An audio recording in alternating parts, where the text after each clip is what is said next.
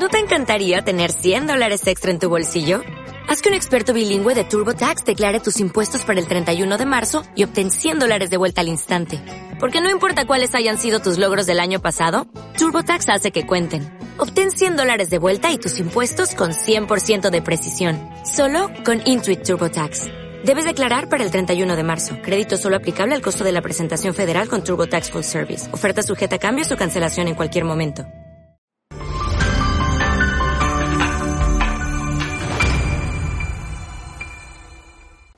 Hola amigos, ¿qué tal? Bienvenidos a este nuevo episodio de Libera Cast. Hoy les traemos un excelente momento, un excelente contenido para todos y cada uno de ustedes, pero permítanme presentarles a los dos personajazos que me acompañan el día de hoy. De un lado está Eduardo Tray, presidente y director de Grupo Libera. ¿Cómo estás, Eduardo? Muy bien, la verdad súper contento de que este ya sea el tercer episodio, creo que, que vamos a hacer. Y, este, y siguiendo con el concepto de, de hacer esta clase de contenidos para que vayamos aprendiendo y, eh, cosas nuevas para toda la gente que esté interesada en el ámbito inmobiliario, pero no sobre todo en eso, sino en el ámbito inmobiliario muy enfocado a la ecología ¿no? y, y al conocimiento. Es correcto, es correcto, de eso se trata todo este material, de eso se trata todo este contenido que estaremos desarrollando. Y por supuesto también en este momento les quiero presentar a un personajazo que nos acompaña el día de hoy, que nos va a enseñar muchísimas cosas de valor, muchísimo contenido de valor para todos y cada uno de ustedes, al señor Jorge Escobar, que es biólogo y además es el presidente de la Federación de Colegios de Biólogos aquí en la República Mexicana. ¿Cómo estás, Jorge? José, muchas gracias, muy bien, muy amable, contento de estar con ustedes. Pues bienvenido Jorge, esta es tu casa, por favor. Vamos a platicar sobre algunos temas de muchísimo interés que nos atañen a todos y que a veces por falta de, de, seguir investigando un poco, pues no nos involucramos más, pero te tenemos aquí para desarrollar todos estos temas. Jorge, por favor, platícanos un poco sobre cómo impacta el desarrollo inmobiliario, el tema de la ecología, el tema del ambiente. Pues mira, en, términos generales, todo desarrollo, toda actividad económica, toda actividad humana tiene un impacto en el medio ambiente.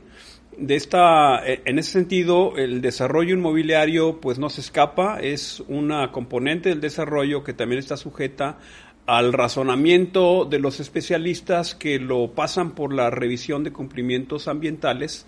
Y hoy por hoy, eh, los que nos hemos dedicado a los temas de protección del ambiente, Sabemos que el desarrollo inmobiliario, cuando no se lleva adecuadamente, cuando pasa por alto el conocimiento profundo de las características del territorio en términos naturales, en términos físicos y sobre todo en términos ecológicos, eh, provoca daños fuertes a la ecología, en términos de especies, en términos de procesos naturales, en términos incluso del microclima, y a largo plazo y a nivel planetario, pues lo que estamos viviendo, ¿no? Como fenómenos de cambio climático. Entonces es, es un aspecto importante a revisar en la parte del desarrollo inmobiliario el elemento que tiene que ver con la protección de la naturaleza. Así es, digo, sobre todo para evitar situaciones como las que se dan en otras zonas turísticas, ¿no? Como lo que pasa en la Riviera Maya, por ejemplo, ¿no? Donde se, no se respetan ciertos límites. Y bueno, eso es importante preservar aquí en el estado de Yucatán. ¿Cómo opinas de esto al respecto, Eduardo? No, la realidad es que nosotros pertenecemos a ese sector y la verdad hemos estado aprendiendo de la mano. Yo creo que somos de las empresas que más nos hemos acercado a los biólogos un poco para asesorarnos y nos hemos dado cuenta del problema que que representa y lo difícil que es hacer las cosas de manera adecuada, ¿no? Nos enfrentamos a de repente a un sistema que está acostumbrado a hacer las cosas no, no de la mejor manera y cuando uno eh, quiere hacer las cosas bien, bueno, se, se, enfrenta a una problemática, pero además se encuentran muchas soluciones ¿no? en el Estado. Entonces, la verdad estamos súper contentos de que nos acompañe, es es, un honor. Tenemos una, unas preguntas. Parte de, de hacer este contenido es explicarle a la gente que está en el ámbito inmobiliario los conceptos más generales, porque de repente trabajamos en esto, pero no los entendemos de manera profunda. Esto es, esta es la realidad, ¿no? Entonces tenemos uno muy particular que es eh, las unidades de gestión ambiental, que es esta, eh, digamos, ordenamiento territorial que existe, sobre todo en la franja costera, es muy común aquí en Yucatán. Y quería que nos expliques un poquito sobre qué es el ordenamiento territorial, qué es estas UGAS, qué, qué significan las unidades de gestión ambiental, cuál es su función, eh, ¿quién, ¿quién, las administra y, y, cuál es el motivo de su existencia, ¿no?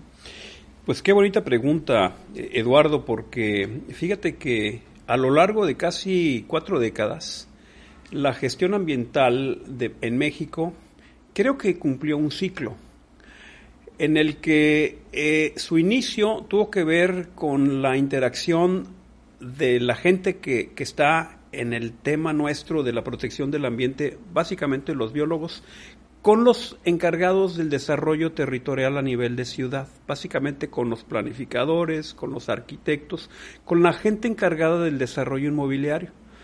Pasamos a través de este proceso empezando a aprender cosas que ya manejaban los arquitectos. Los arquitectos son y los ingenieros son, por definición, los profesionistas preparados para intervenir en el territorio con el objeto de crear espacios para el desarrollo humano o para la ocupación de los asentamientos humanos. Pasaron cuatro décadas y regresamos otra vez al punto de partida, volviendo a revisar si estamos haciendo bien las cosas o no. En, en el inicio de este proceso cíclico, lo que los biólogos aprendimos de los planificadores es que teníamos una visión diferente de la, de la intervención del territorio el planificador territorial decía, pues yo voy a hacer desarrollo urbano, vivienda, comercio, industria, y mi unidad funcional es la ciudad.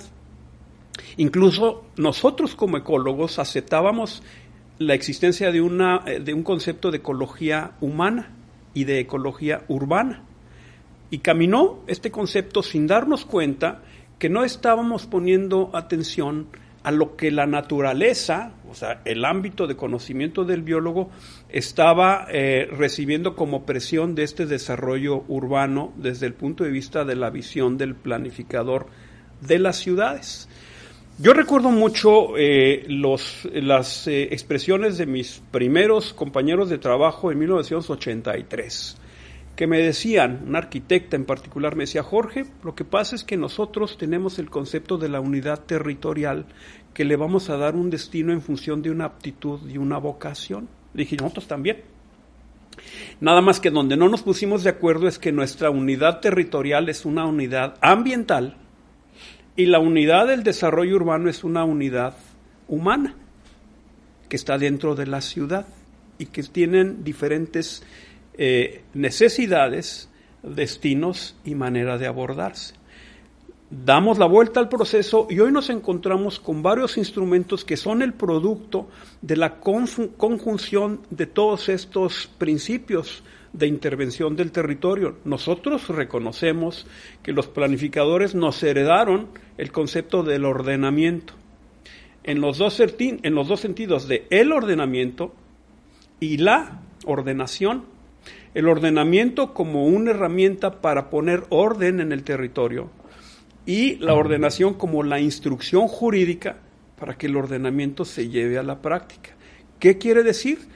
Que en la historia de la planificación territorial, el ordenamiento territorial desde el punto de vista urbano era una herramienta para normar los usos del suelo, zonificarlos y promover el desarrollo de las ciudades. Cuando nos dimos cuenta que el medio ambiente, la ecología, empezó a sufrir los embates de un desarrollo que no había tomado en cuenta la manera en la que la naturaleza se ordena a sí misma, tiene reglas para que prosperen todos los servicios que ahora les llamamos servicios ambientales, que son ajenos a las necesidades humanas, pero que estaban perdiéndose, regresamos a la labor con los planificadores y decimos, necesitamos incorporar el ordenamiento ecológico. ¿Qué quiere decir esto? Que ya existe un orden de la naturaleza sobre el que tenemos que desprendernos y determinar si aquella vocación y aquella aptitud del territorio no solamente responde a necesidades del desarrollo en términos de intereses humanos, sino que también respeta la vocación y la aptitud del territorio en términos de la riqueza biológica, de los procesos naturales, de la continuidad de los ecosistemas, de la estabilidad de los procesos y de la flexibilidad de los ecosistemas para poder recibir presión humana. Entonces estos principios de funcionamiento del ecosistema regresan a la faena de trabajo de los la multidisciplinaria, porque ahora no nada más son planificadores, ahora también son sociólogos, ahora también son arquitectos y ecólogos y, y abogados y un conjunto de especialistas que se abocan al ordenamiento del territorio y producen instrumentos que ahora son el instrumento de ordenamiento territorial, el instrumento de ordenamiento ecológico, el instrumento de ordenamiento urbano, y entonces ahí, eh, eh, de repente el que está de observador, el ciudadano común y corriente dice, híjole, ¿qué es cada cosa? Bueno, me regreso directamente a tu pregunta. El ordenamiento ecológico es reconocer cuál es el orden natural de los sistemas eh, del planeta. Y depende del tamaño de tu unidad. La unidad más grande se llama biosfera. La que le sigue se llama bioma. La que le sigue se llama ecosistema. Y luego sigue otro más chico que es el, el, hábitat. Y luego otro más chico que es el ámbito territorial. Y ya estamos hablando de especies. Y de repente juntas recursos naturales y características físicas del territorio y delimitas una superficie que es una unidad montañosa, una unidad con bosque, una unidad con selva, una unidad con ríos, y ahí hay determinadas especies y delimitas una unidad que se llama UGA, unidad de gestión ambiental. ¿Para qué sirve? Para que hagas lo que la unidad te permite en términos de su aptitud y su vocación. ¿Para qué sirven?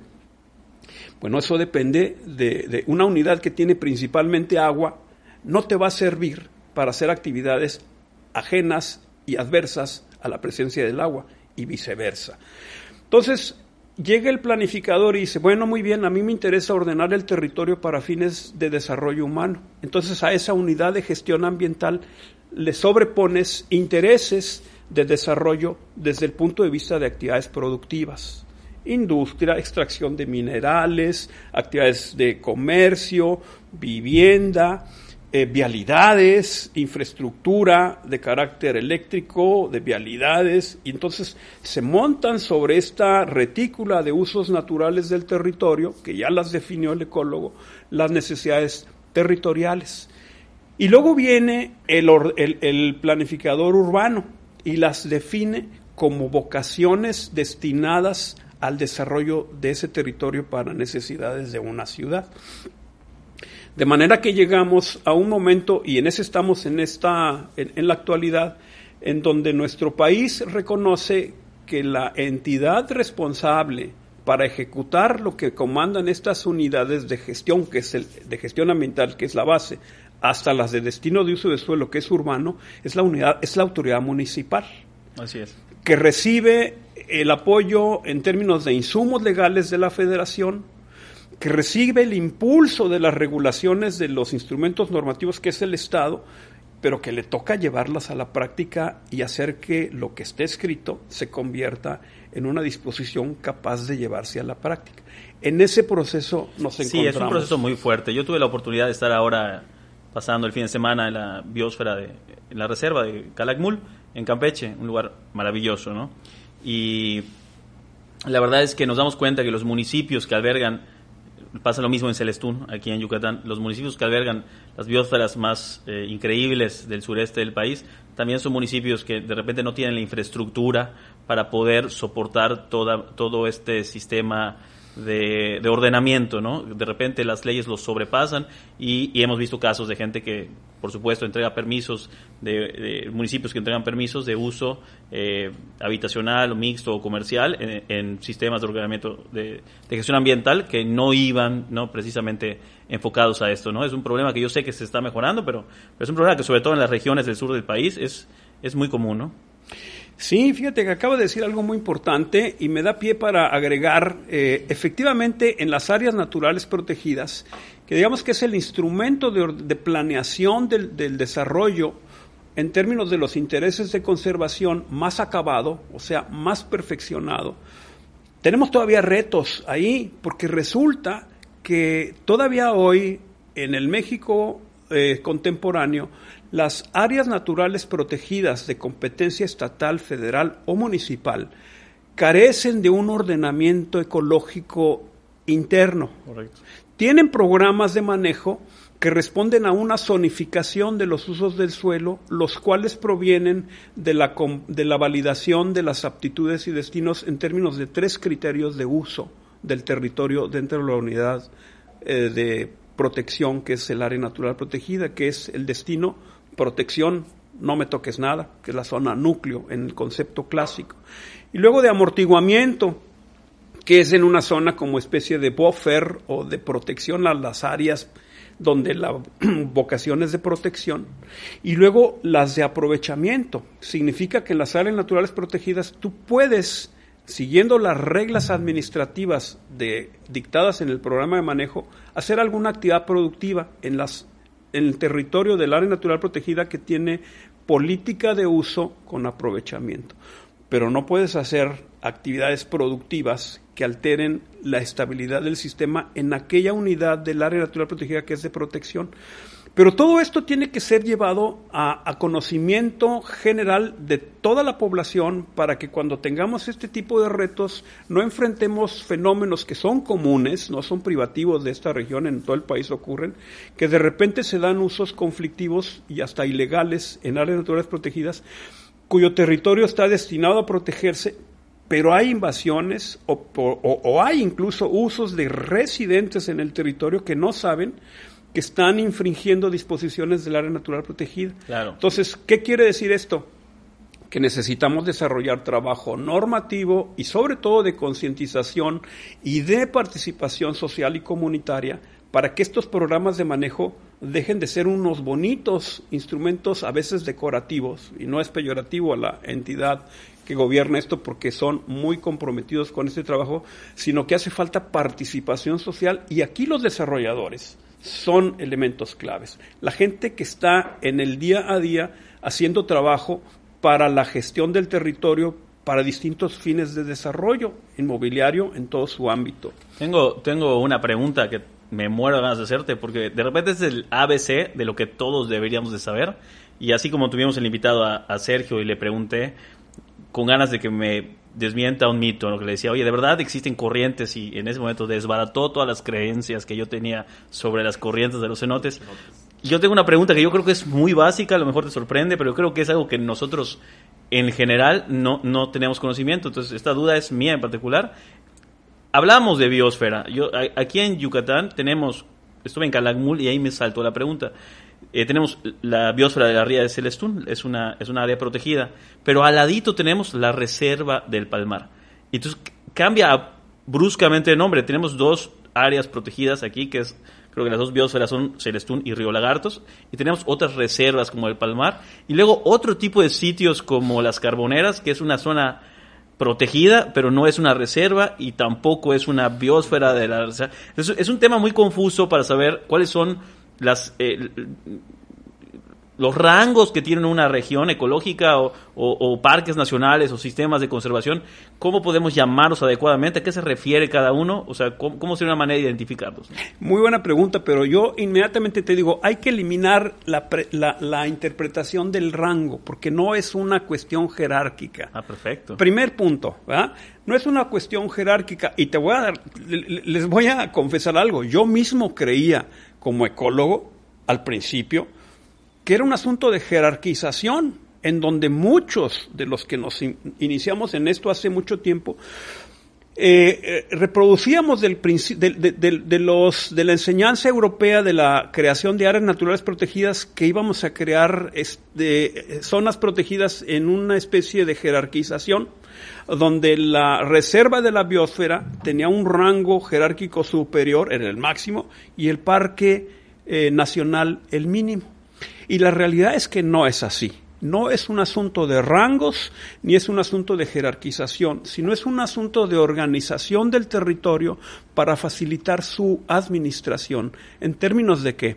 En términos de su extensión, en términos de la presencia o ausencia de ecosistemas frágiles, a veces ecosistemas únicos que no se repiten en otros lugares, en términos de especies en estatus de protección, incluso amenazadas dentro de ese estatus de protección, en alto riesgo de extinción. En términos de intereses sobre investigación y desarrollo científico en cosas que todavía no conocemos, que son muchos elementos que nos permiten identificar distintos tipos, no rangos, tipos de áreas protegidas. Tenemos, por ejemplo, la más grande, la más diversa, la más heterogénea, la más, eh, eh, digamos, en donde más trabajo ha hecho la autoridad, que es la reserva de la biosfera. La Reserva de la Biosfera eh, es una denominación de área natural protegida que reviste quizá de la mayor importancia porque la suma de todas las áreas naturales protegidas, si hablamos de un 100%, un porcentaje casi del 60 al 70% corresponden a reservas de la biosfera. Y luego viene una eh, denominación que está en un estatus. Perdón, te interrumpo. Eh, Reserva de la biosfera. En la península estamos hablando de Siancán, en Siancán es un ejemplo. Calakmul, en Calakmul Campeche, es otro ejemplo. Río Lagartos. Río Lagartos, Celestún, ¿no? así es, son En- reservas en de la biosfera. sí. Luego tenemos otra clasificación que es la de área de protección de flora y fauna.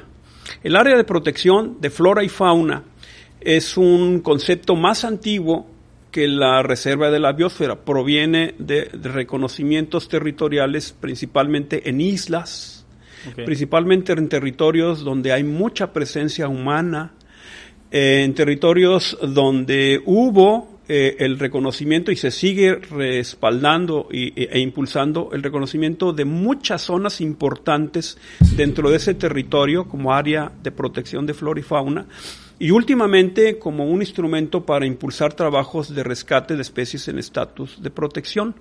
Eh, hay muchas áreas de protección de flora y fauna y el sentido común o digamos el conocimiento general de la gente hace pensar que son de menor importancia que las reservas de la biosfera. Y no es un asunto de rangos o es un asunto de jerarquía, simplemente es una clasificación distinta. Luego vienen los parques nacionales.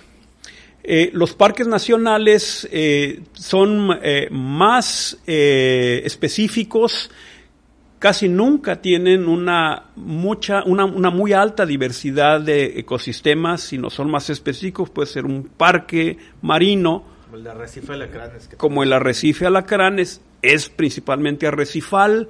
La historia de los parques marinos proviene eh, eh, principalmente de ejemplos terrestres. Entonces, el ejemplo típico del parque nacional con el que crecimos muchos es el bosque. Casi, casi cuando piensas en un parque nacional, en la historia de esta, de esta eh, construcción de áreas naturales protegidas, eh, la gente de, de generaciones atrás decía, pues es un bosque pero también hay bosques marinos o también hay cuestiones de arrecife.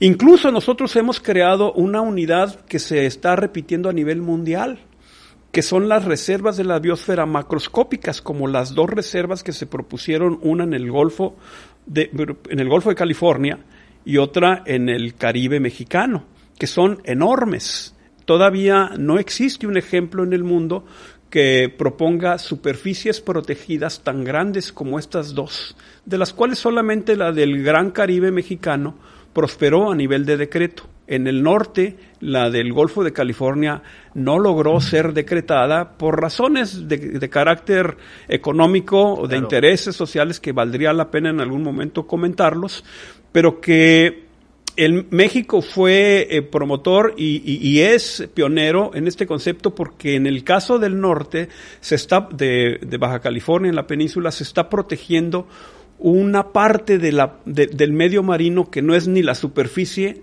ni el fondo sino las- la media agua.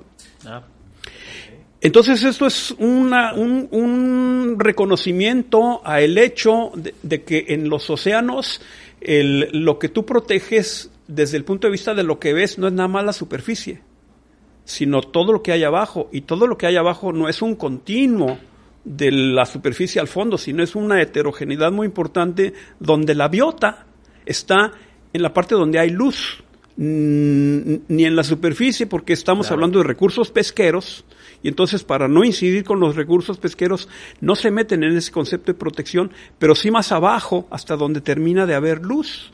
Y eso podemos hablar de 100 metros o hasta 1000 metros. Ese espacio de protección se propuso, prosperó, la UNESCO lo aprobó y se generó una eh, conciencia de que también se deben de pro- proteger los espacios marinos a nivel de media agua. pues otro mito desmentido, ¿no? O Otro, sea, otro mito, otro mito que nos llevamos. Muy interesante esto de la, de la media agua, donde pues, imagino que están las especies pelágicas y todo este Es correcto. estos elementos.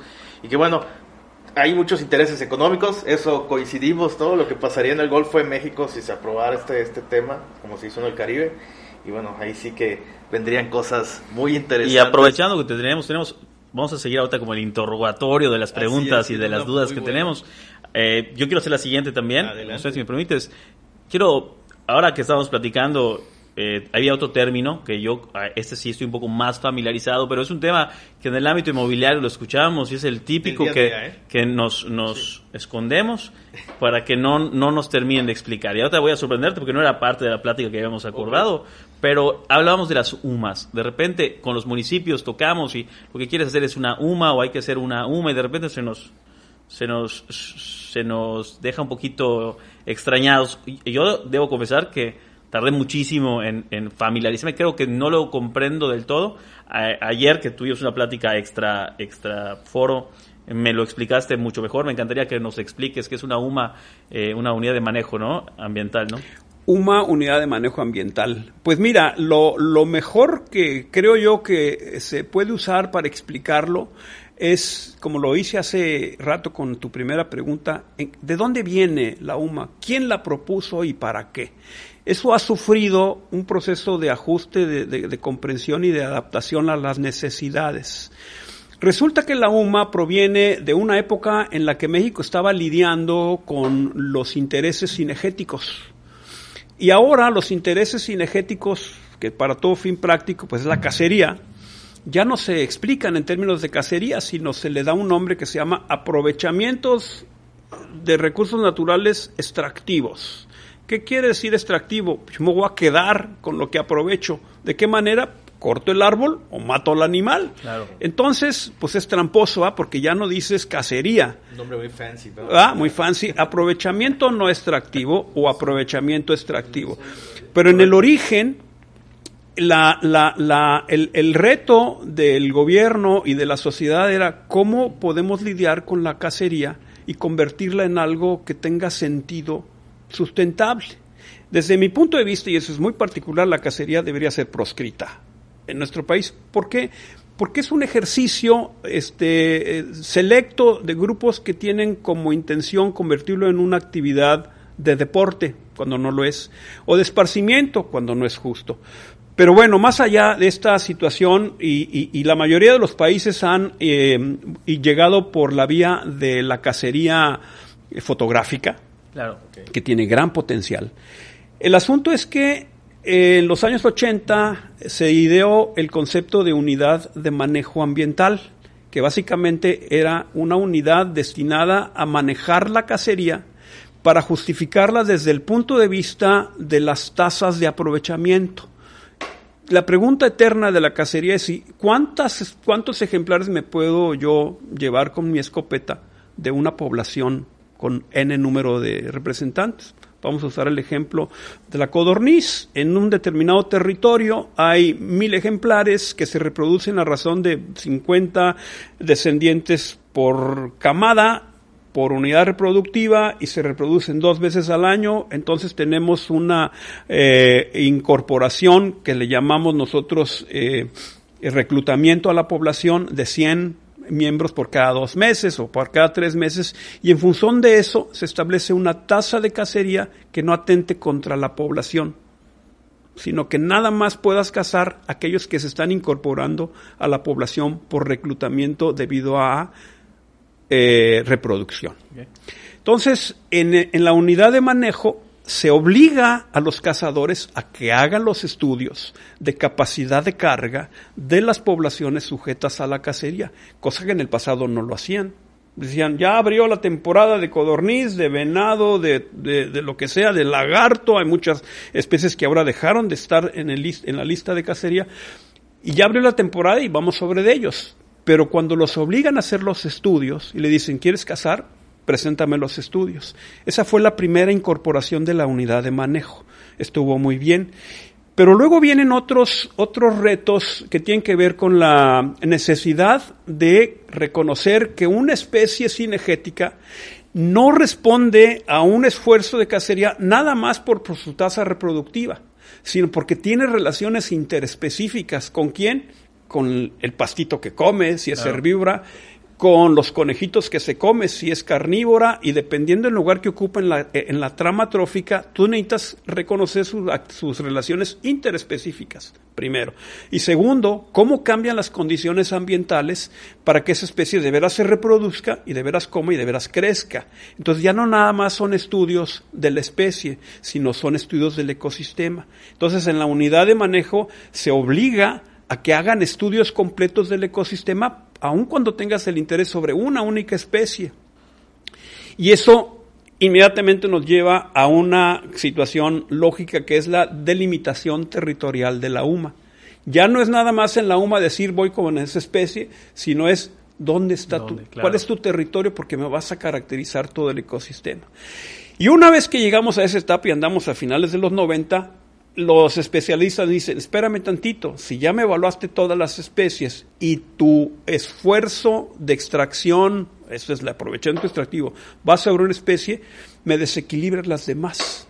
Hazme una explotación racional integral de la unidad de manejo para que se mantenga a lo largo del tiempo en las condiciones de sustentabilidad que tanto, que tanto este, cacareamos. Entonces, hoy la unidad de manejo ambiental, la UMA, ya no es lo que era antes. Ahora es un compromiso en donde la gente que se involucra dice, oye, pues de tantas actividades que puedo realizar aquí, realmente la cacería es la que menos me interesa. Porque son muchas especies en las que yo no había pensado. Hay ecoturismo, hay observación, hay investigación, hay intereses educativos y todo eso se empieza a denominar aprovechamiento no extractivo. Y de repente el conjunto de actividades económicas dentro del aprovechamiento no extractivo es más atractivo porque además involucras a la comunidad, no nada más aquel grupo especialista que estaba interesado en cazar. Entonces el proceso evolutivo ha sido muy interesante. La UMA ya como nombre queda chiquito. Se sigue llamando UMA, no ha cambiado en la ley de la vida silvestre. Déjame decirte una cosa importante, en la ley general de la vida silvestre, de todos los instrumentos de regulación ambiental, el que más ha cambiado en la historia de, la, de, la, de, las leyes mexicanas en materia ambiental es la Ley General de la Vida Silvestre. Ha cambiado en menos de 20 años, más o menos 20 años, más de 150 veces. O sea, le han cambiado aquí y allá y un artículo. ¿Por qué? Porque es un instrumento que ya no se ajusta como ley general de la vida silvestre a una sociedad, un territorio y un momento en donde debemos de comprometernos más allá de usar las especies desde el punto de vista utilitario, sino eh, eh, visualizarlas como, como parte de nosotros mismos, de un ecosistema, en donde establezcamos medidas y compromisos mm, de más largo plazo, en donde tengamos como objetivo su conservación. Por eso anda por ahí a la mitad de un proceso de, elaboración de leyes, la Ley General de la Biodiversidad, que es otro tema. Pero bueno, eh, pues mira, ya me, la, ya me alargué con la respuesta. Oye, pero sin querer, o sea, hablábamos de los, eh, la cacería y cómo ahora las UMAS es esta solución para que el impacto que se hacía en una especie se corrigiera, ¿no? Yo creo que va de la mano con la siguiente pregunta que, que te queríamos hacer, que es otro de los temas que muchos Creemos que... Yo creo que, en este medio se escucha muchísimo, yo creo que mucha gente habla de, de, este, de este tema del que vamos a preguntarte, pero yo creo que pocos saben realmente de qué se trata esto, todo lo que concierne alrededor del, del famoso manifiesto de impacto ambiental. ¿Qué es el manifiesto de impacto ambiental? ¿Quién lo otorga? O sea, ¿cómo es el proceso? ¿Qué hay alrededor de todo esto? ¿Y por qué es tan importante para los desarrollos inmobiliarios contar con este manifiesto realmente y debidamente realizado? Claro. Pues sí, uy, eh, me va a tardar más. No importa, el foro está abierto. Está muy interesante. El primer estudio de impacto ambiental, deja primero darte el, el marco de referencia. El primer manifiesto de impacto ambiental en México se hizo en 1983. Y se hizo para un proyecto de una empresa francesa que dijo, yo voy a poner una planta productora, una planta constructora de plataformas marinas en determinado lugar, pero ese lugar no había petróleo y ese lugar era Baja California.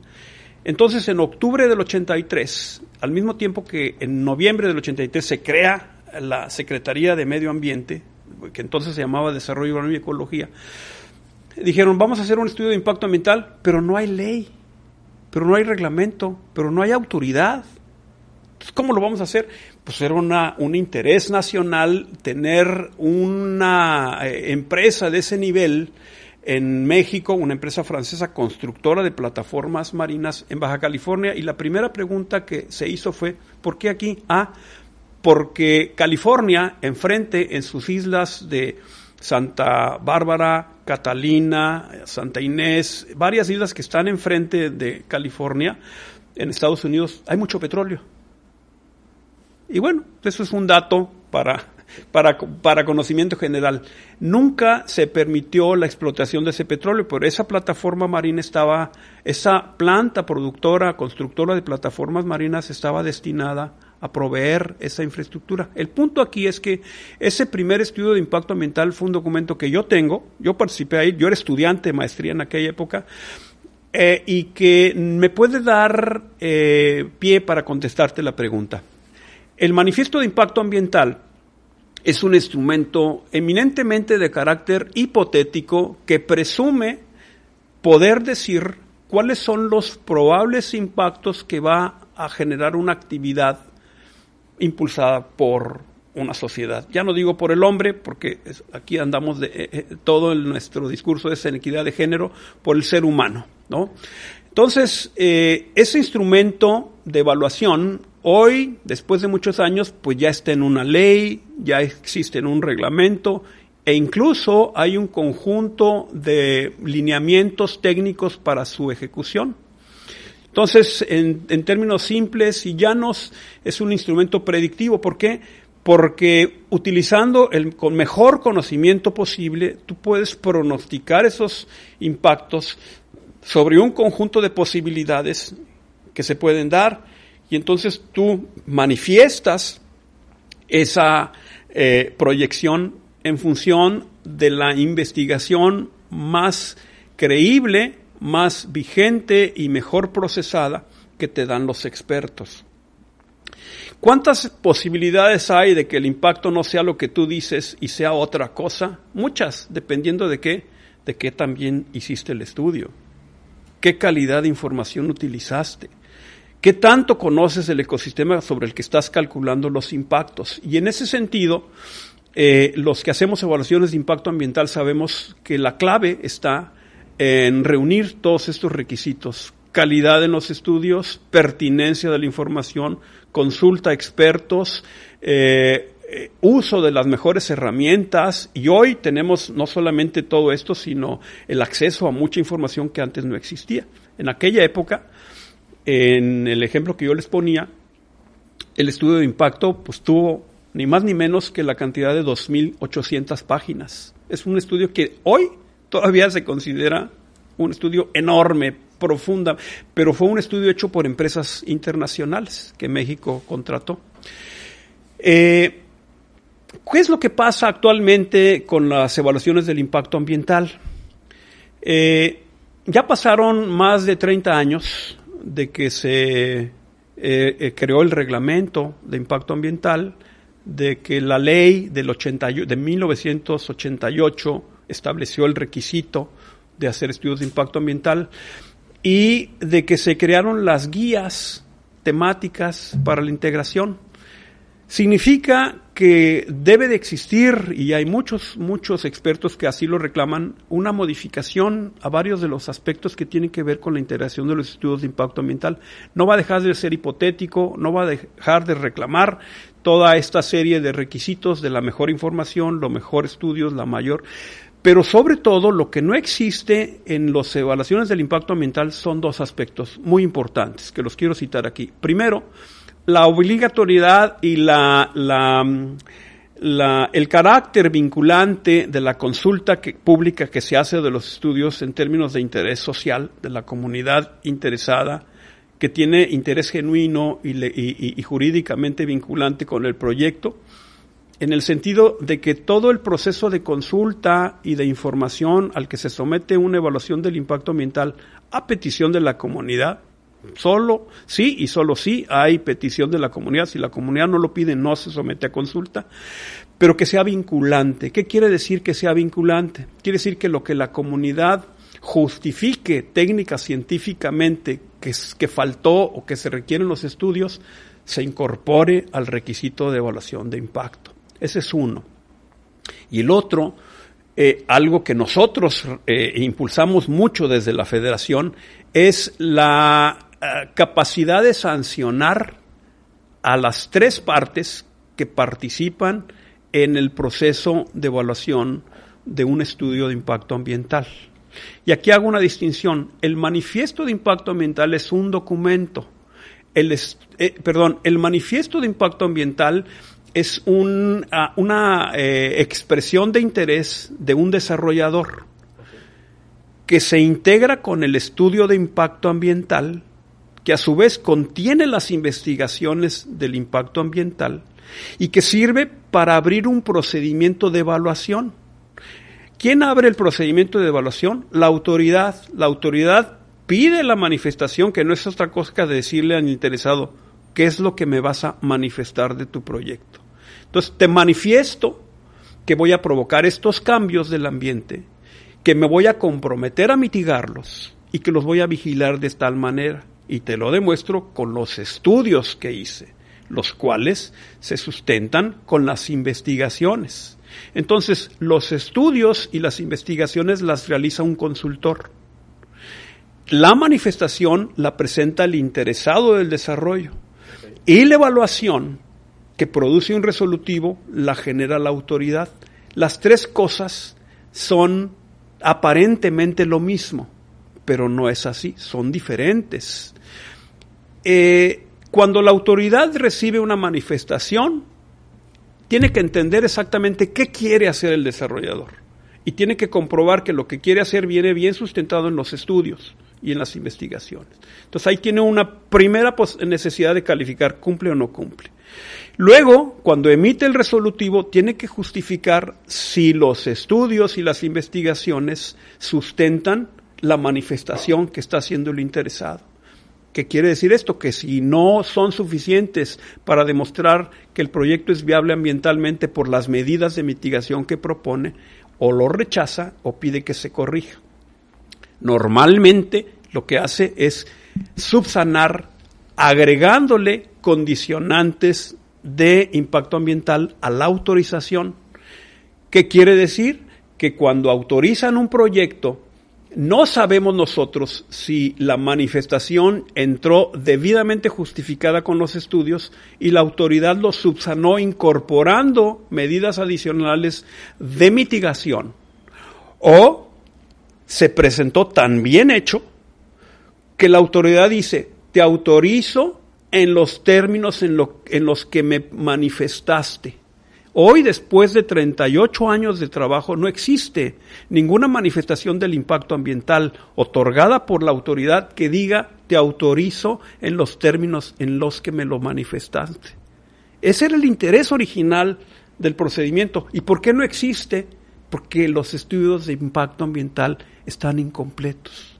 La gran mayoría de los estudios de impacto ambiental, la autoridad considera que al revisarlos faltaron cosas. Ya sea porque lo detecta de manera autónoma, porque la sociedad reclama y dice esto está mal, o porque eh, eh, en sí el proyecto que está manifestado no se apega a disposiciones ya normadas. Al principio, el ejemplo que te puse en el caso de la planta productora de plataformas, no había ninguna regla, ningún instrumento, ninguna norma, ningún reglamento, ninguna ley.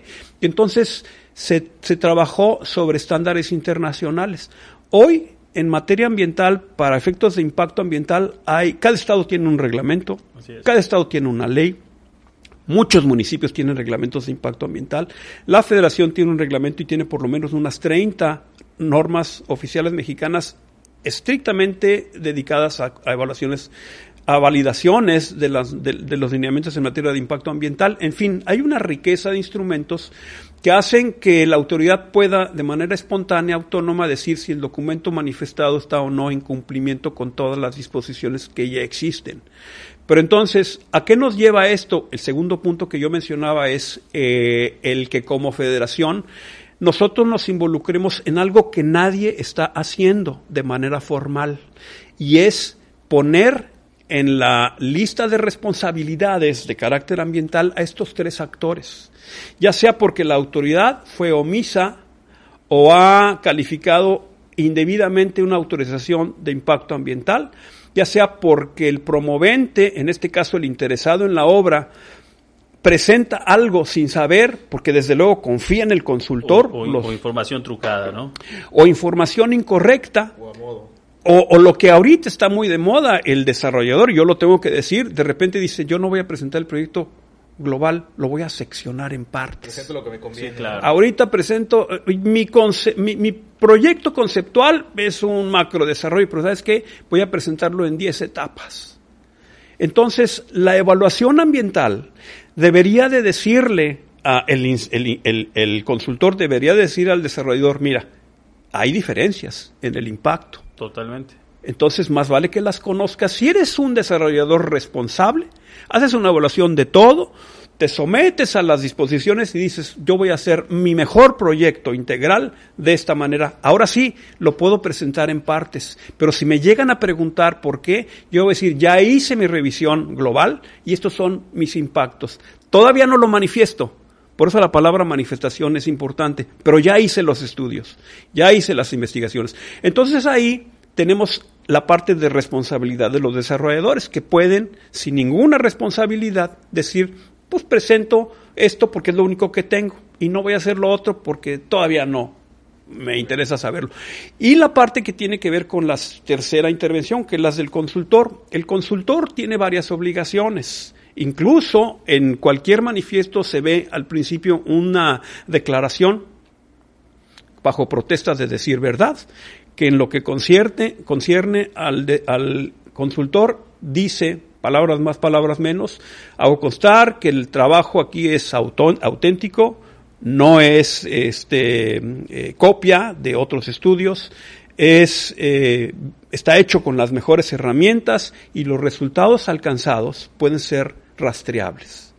Y esto en términos de la Ley Federal de Metrología y Normalización está bien Pero establecido. ¿Existe una consecuencia como tal? No existe. No existe, a eso me refiero. Te comento mi caso, yo soy perito evaluador y o sea, digo, los, los, bancos han presionado mucho y el sector hoy está muy amarrado. Nosotros cuando dictaminamos el valor de una propiedad, estamos sujetos a las consecuencias que esta, eh, que, que nuestro peritaje eh, dé lugar, sea por el SAT, por decisiones de impuestos, o sea por instituciones bancarias o por eh, instituciones de crédito garantizado, ¿no? Entonces nosotros al firmar los documentos sí estamos asumiendo una responsabilidad por las cosas que estamos firmando. Entonces, si a lo mejor si esto es la parte que le hace falta a, a al, al, sector de los biólogos en respecto al, a lo que ellos deben de aportar como validez para el impacto ambiental, ¿no? Bueno, la parte de la manifestación nadie se escapa, todo el mundo tiene que firmar este documento de, de bajo protesta, de decir verdad, que hoy con la Ley Federal de Responsabilidad Ambiental está mucho más que identificado las penas sobre las que las penas que, que, puede enfrentar y las faltas que en las que incurriría si no es si cierto no es lo ah, que perfecto. está él afirmando. El problema es que no, no se somete a la práctica. Okay. No hay una institución que lo supervise, que ¿no? asuma la responsabilidad de validarlo y que sancione. Este es un trabajo muy importante para, las, para la misma organización gremial de los consultores que están haciendo ese trabajo porque en muchos, en muchos ejemplos lo primero que ocurre es que te eliminan tu licencia de tu cédula profesional. Sí, claro, así es. Te castigan con el ejercicio profesional eh, cancelándote o suspendiéndote la licencia que es este, la cédula profesional, que es tu documento de patente para ejercer tu profesión en México. En otros casos y en algunos estados existe el registro del consultor. Eso ha venido a menos y nosotros en términos generales creemos que es sano, que no se creen clubes de, expertos y que se eh, eliminen a otros que pueden ser buenos, pero en principio que alguien asuma, y ahí es la función de los propios colegios, eh, el colegio médico, el colegio de odontólogos, el colegio de contadores, muchos colegios, el colegio de abogados, muchos colegios ya tienen muy clara esa función y ejercen una función en, en, en base a algo que es el código de ética profesional. Nosotros estamos impulsando que todos los colegios adheridos a la federación adopten el código de ética que generamos en la federación y para todo fin práctico, usando el ejemplo que estamos ahorita este, ventilando es que en el caso de los prestadores de servicios, no nada más en materia de impacto ambiental, también en riesgo ambiental, también evaluación de daño ambiental, también en estudios de línea base, te voy a poner un ejemplo muy rápido, en estudios de línea base nos hemos encontrado que en determinado territorio se hace un estudio de línea base y el, a los dos meses se hace otro y cuando lo revisas son copy-paste. Claro. Entonces alguien está cometiendo un delito que se llama plagio. Tenemos ahora un, caso que platicábamos antes de entrar, que tenemos hoy un, bueno, estamos por anunciar en Grupo Libera, en la fundación que estamos patrocinando, el, un tema que ya conoces bien, que es el, la reintegración del tapir y el rescate del animal en, en Yucatán. Queremos reintegrarlo para, para dar un poquito como inmobiliarios de lo que queremos ir construyendo, que es, es un, un Yucatán ecológicamente responsable. Eh, pero la sorpresa es que en los primeros, o sea, solo bastó meterse un poquito a la selva para encontrar algún espécimen, ¿no? Entonces, platicábamos de que los copy-paste en el tema eh, ecológico pues son muy peligrosos porque es difícil de, de, ver cómo avanza o cuál es la situación real de un lugar si los estudios no se hacen de la manera pertinente, ¿no? O sea, es impensable pensar que tenemos esta información hace 10 años y nos llevamos sorpresas a la vuelta de la esquina con el primer intento responsable de hacer algo diferente, ¿no? Sí. Pues fíjate que es muy cierto, es más frecuente de lo que nos imaginamos, es triste, es una llamada de atención importante para los profesionistas y ahí lo que te diría que como punto de partida podemos eh, decir con mucha satisfacción que la CONAVIO, que es la institución encargada de compilar toda la información de la biodiversidad en el país y lo ha hecho muy bien, ahora está atravesando momentos difíciles, pero ha logrado crear una base de información que por muchos años la puso al servicio, siempre lo ha hecho, la puso al servicio de los usuarios. ¿Qué quiere decir? Que si nosotros vamos a la CONAVIO y le decimos qué hay de riqueza biológica en determinado territorio, te dice, existe todo esto. Hoy, a diferencia de lo que ocurría en el pasado, hace unos meses, casi ya el año, la Conavio fue instruida para que libere todas sus bases de datos. Ya no necesitas ir a preguntarle, te metes a la página y, bajas la información. Pero ¿qué compromiso tiene eso? Pues muy sencillo, que cuando tú bajas la información tienes que reportar la, la, la, fuente. Entonces, en las bases de información de la Conavio dicen que hay, quién la generó, cuándo la generó y qué ah, valor tiene. Entonces, cuando hacemos los estudios de impacto en línea base, pues es muy fácil acudir a estas bases de datos. Y qué padre que ya están abiertas, pero nos, nos remite a la obligación de actualizar información. Y esa es la contraparte de la CONAVIO. Te dice, cuando tú hagas tú el trabajo de campo para el cual quieres esta información, que es tu punto de partida, me regresas la información porque le va a servir a otro. Entonces nos vemos obligados a actualizar esa información y tiene que ver con lo que tú mencionaste. Muchas veces los hallazgos y los datos y, las, y, la, y la información que se replica incluso en la prensa de que esta especie ya no existe y que aquí este, se está acabando, hay que actualizar esa información, eh, hay que mejorar nuestras herramientas de búsqueda. Yo te comentaba también el otro día que hace poco tuvimos la participación de un investigador del Servicio Geológico de los Estados Unidos, un mexicano que es el líder ahí en el Servicio Geológico de las investigaciones de aves en el trópico del planeta de todo el mundo. Y dices, ¿por qué de todo el mundo? Bueno, por lo que para las redes hoy de percepción remota, los satélites te permiten estar en cualquier lugar, en cualquier momento y todo el tiempo. Y con la herramienta de software necesaria, él puede recoger información hasta de a qué horas fue al baño cada pajarito. Cada pajarito, sí. Entonces tiene un proceso de registro de información de canto, que es el lenguaje de las aves, que hace que él pueda validar muchos datos, incluso generar datos que no existían sobre presencia de determinados especímenes. ¿Qué quiere decir? Que en la información de campo, este tipo de necesidades sobre vigencia de la información y validación de datos que maneja la prensa nos permite actualizarnos. ¿Y qué hemos encontrado, por ejemplo, nosotros que estamos empezando a salir al campo? Que en el caso del tapir, que es el que mencionaste, existe una alta probabilidad, y la vamos a someter a, a comprobación, de que hay ejemplares en, un, en territorios como por ejemplo la Reserva de Celestún, en donde pueden existir en, en, la vida libre, aun cuando los últimos estudios reportan su desaparición no solamente su desaparición hace varias décadas, sino la proyección de que si las cosas siguen así en el 2030 ya no va a haber tapir en ningún lugar. Entonces, eh, es importante que los desarrolladores o cualquier eh, persona con responsabilidad ambiental ligada a su interés empresarial se dé cuenta que tiene una parte de compromiso humanitario con estos trabajos de conservación y estas necesidades de conocimiento de, de los recursos naturales para que comprenda mejor qué tanto le toca asumir compromisos de mitigación de impacto cuando desarrolle un proyecto. Y esta visión pareciera muy lógica, pero créeme que es algo que yo creo que viene en el genoma de las generaciones jóvenes porque en las otras, en las generaciones de antaño, no estaba ni en el radar. Y era un asunto muchas veces mm, de cumplimiento burocrático. Tema ambiental, haz el estudio de impacto ambiental, te lo van a autorizar y lo tienes y lo guardas y lo escondes. No, ahora es al revés. Nosotros aplaudimos a los desarrolladores que dicen, ¿sabes qué? Yo ya no quiero seguir haciendo las cosas como siempre. Yo quisiera que los, las recomendaciones de mitigación ambiental de mis proyectos, yo me adelanto y primero veo qué cosas me está diciendo la naturaleza los ecosistemas, el territorio donde yo voy a hacer mi proyecto el día de mañana, que se necesitan hacer y me pongo a hacerlas.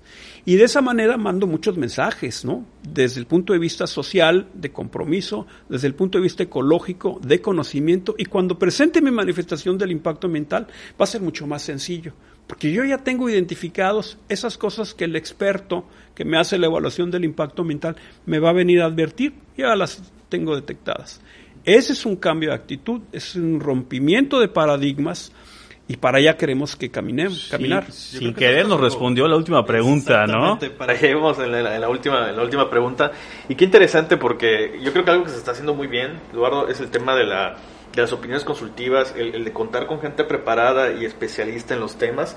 A mí me encanta una, una, frase que tiene nuestro querido amigo biólogo Mario Aguilera, que es no eslogans, sino hechos reales, ¿no? Porque tú te volteas a ver desarrollos y todos dicen ecoresidencial y hermanado con la naturaleza, pero es solamente un título, ¿no? solamente un adorno si tú te metes a ver qué acciones se están desarrollando o qué o cómo se están involucrando con gente experta en el tema, realmente no tiene nada de esto, solamente es un título bonito, ¿no? Entonces, el, poderse involucrar con, con, los colegios de, biólogos, con la federación, con gente que es experta en los temas. Sobre todo reconociendo que nosotros somos expertos en muchas cosas, menos en el cuidado de la naturaleza, ¿no? Y acercarnos a a, gente preparada, la verdad nos enriquece muchísimo y, con este ejercicio que estamos haciendo hoy, lo que buscamos es enriquecer no solamente a la empresa, sino a toda la comunidad de inmobiliarios, sean intermediarios o desarrolladores, que, nos sensibilicemos todos juntos, ¿no? En, algo que es muy importante, eh, sobre todo en un estado que está creciendo muy, bien, ¿no? Te agradecemos al alma la participación, me has dejado con la boca abierta, ¿no? La verdad, eh, muy claro y, muy enriquecedor. Así es, este, Jorge. Y bueno, decirte que con todo lo que nos has, dicho, ya hasta ganas de investigar más. ya voy a entrar a la página de la Conavia y a solicitar información. Muy bien, muy bien. No, al contrario, yo les agradezco porque también para nosotros es oportunidad acercarnos y sobre todo que la gente que nos escucha, que, que, que está observando y va a criticar esta intervención, este va a decir, oye, ¿por qué no se habían reunido antes? ¿No? Y qué bueno que sea el sector inmobiliario de esta región que está enfrentando una presión al desarrollo tremenda, Yucatán y en general la península, eh, eh, es una oportunidad, ¿no? Es un reto, eh, es un momento idóneo porque hay ejemplos de localidades cercanas, ustedes lo mencionaron hace poco en el caso de, de la, del corredor Tulum-Cancún y de la Ribera Maya en general, que nos ponen a recapacitar y decir, no, no queremos que nos ocurran esas cosas, queremos cuidar nuestro entorno y creo que tenemos los elementos, tenemos a la gente y existe vocación y, y, aptitud suficiente para eh, enfrentarlo. Y a nosotros nos da mucho gusto que nos inviten a, este, aparecer en esta película. Claro que sí. Muchísimas gracias, Jorge. Eduardo, ¿alguna palabra? Nada, nada. Muchas gracias a, los dos por su Al contrario. Excelente. Pues bueno, amigos, muchísimas gracias por acompañarnos en este capítulo de LiberaCast. Hemos aprendido muchísimo. Estoy súper contento de todo lo que se está desarrollando, de todo lo que estamos comunicando, que esto sirva un espacio de voz para múltiples opiniones. Recuerden, si ustedes tienen alguna duda, tienen alguna pregunta, quieren eh, ahora sí que aumentar aquí algún comentario, síganos en nuestras redes sociales, aquí se estarán compartiendo más adelante y por supuesto estamos atentos a todos sus comentarios. Muchísimas gracias por acompañarnos el día de hoy y bueno, nos despedimos. Mi nombre es José Dorantes del equipo comercial de Grupo Olivera y mis dos super invitados de hoy, Eduardo Triay, director de Grupo Olivera, y Jorge Escobar, biólogo y presidente de la Federación de Colegios de Biólogos. ¿Correcto? Muchas gracias. Hasta luego. Hasta luego.